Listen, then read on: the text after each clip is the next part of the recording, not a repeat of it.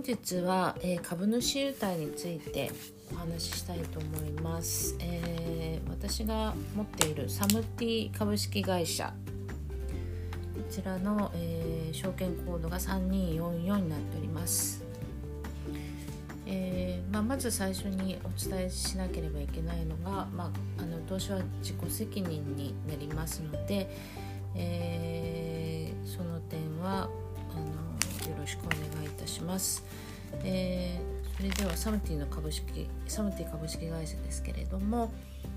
えっ、ー、とですねこの第39期定期株主総会招集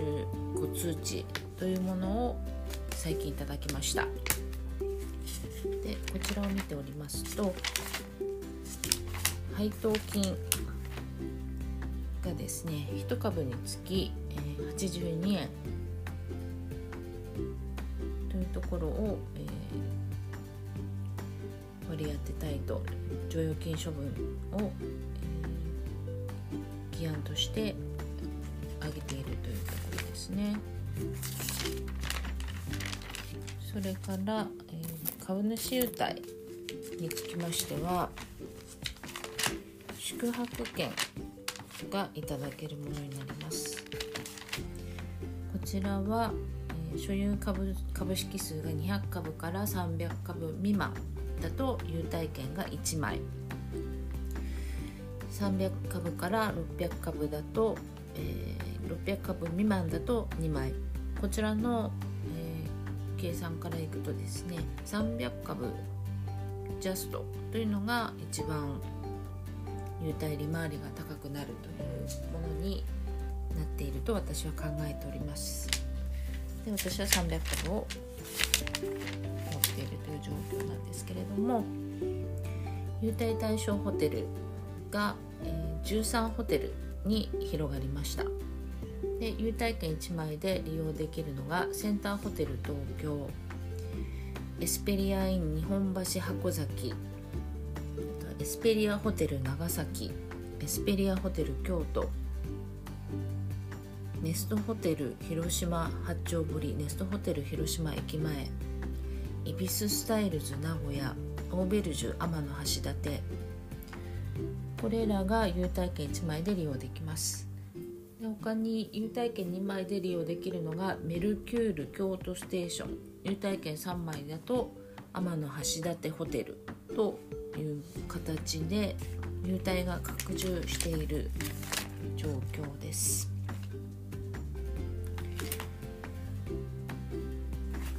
ムティはですね、まあ、こういったホテルとかあのマンションオフィスビルなどの不動産開発をしている会社で、まあ、あのテレビ CM でもワンちゃんの CM もやっていて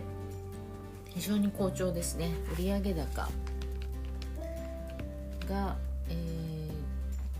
ー、どんどん右肩上がり営業利益も右肩上がり配当金も右肩上がり。年間でですね成長している状況です。6期連続増収8期連続の、えー、増益増配を達成という会社になっております。で、えー、私が、あのー、株を買う時に参考にしているのが、まあ、基本的にその株主優待株あの個別株を買う時は株主優待を中心に考えております。で、えーと、あの桐谷さんという株主優待だけで生活されている方を目標にしてまして、まあ、彼のあの、えー、教えによると、まあ、優待利回りと配当利回り合わせた利回りが4%以上であれば買いですと。であまりにもその優待が良すぎたりするものっていうのが、まあ、一時的にその株主を集めたりとかっていう形で後からこうその優待を悪くする優待利率を悪くするケースっていうのが多々ありまして、まあ、その4%から6%ぐらいがまあ割と妥当と言いますか、ま、好調な会社さんの株主優待として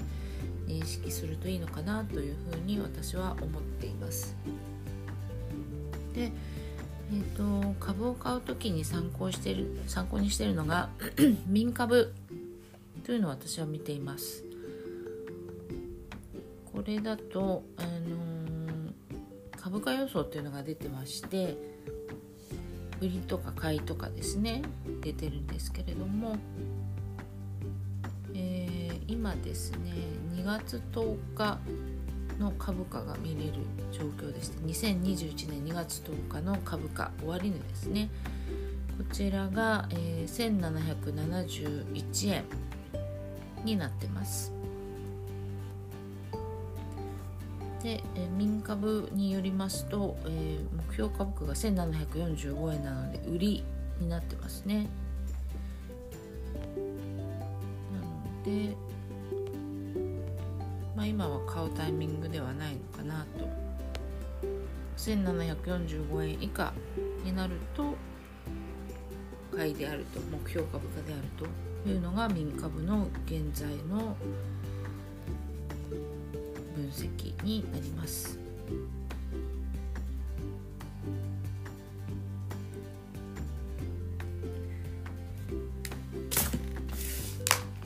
で、そうですね。規範の賛否にかかわらず議決権を有効に行使いただいた株主様には株主様お一人につきクオ・カード1000円分を後日お送りさせていただきます。ということなのでこれをまあ行使することによってさらに優待利回りが上がるという形になるかと思います。で、えー、現在の株価を元に配当利回りを計算したものというのも民株に載ってるんですけれどもこちらの配当利回りが4.63%ということです。なので、まあ、こちら結構優待とし、て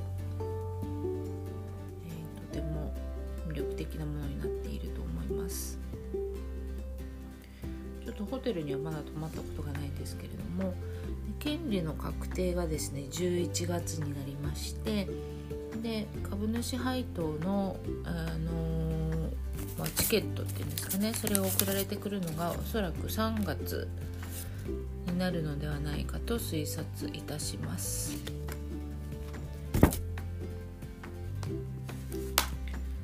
のでまあ今からをですね株価を見ながら、あ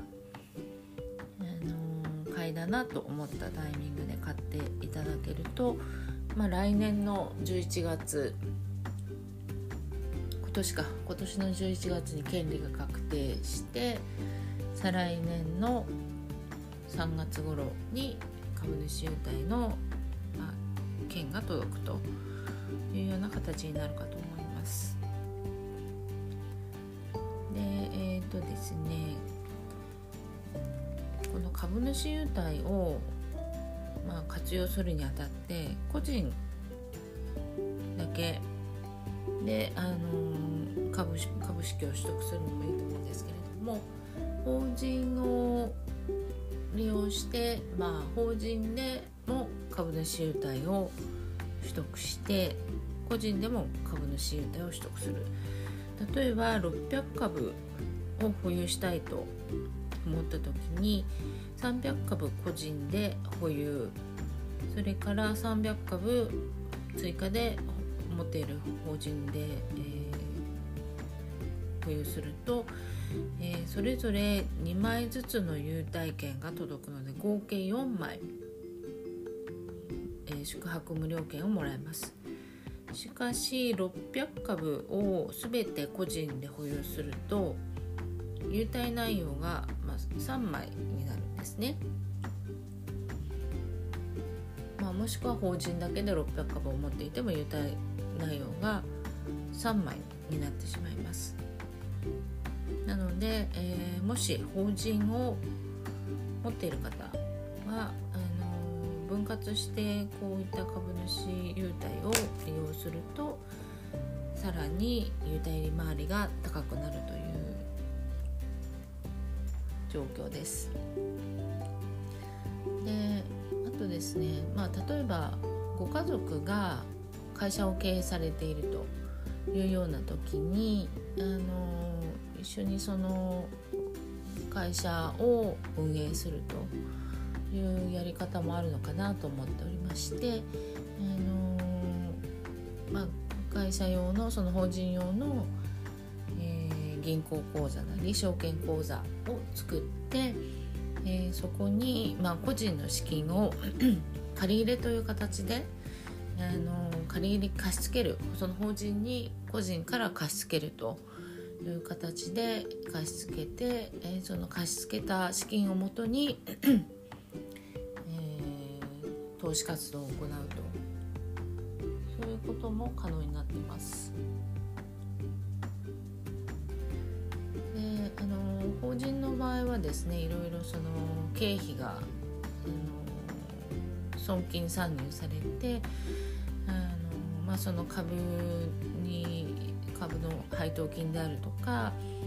の譲渡益を、あの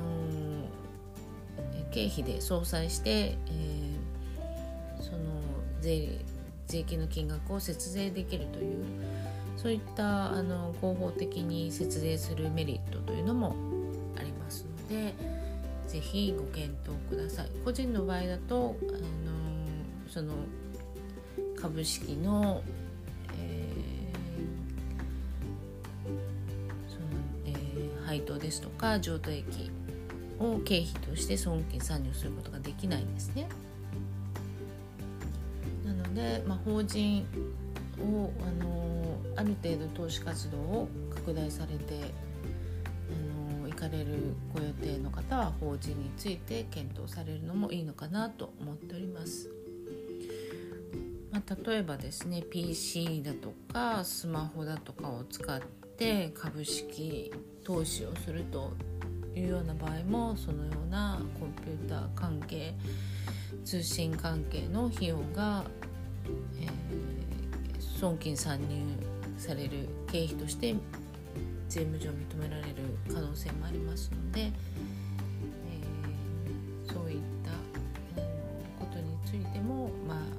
税理士さんに相談されるといいのかなと思います。えーと、本日はですねサムティについてご紹介させていただきましたえっとですねサムティについてはですね取締役の選任というのも今回の、えー、株主総会で、えー、議案として上がっておりますが私が問題だと思っているのが女性の取締役がいないというところですね。これはよろしくありません。性の社会進出、えー、女性活躍活性化というのが非常に大きなテーマになっていますので、えー、これについてはけしからんということでサムティンにお伝えしたいと思っております。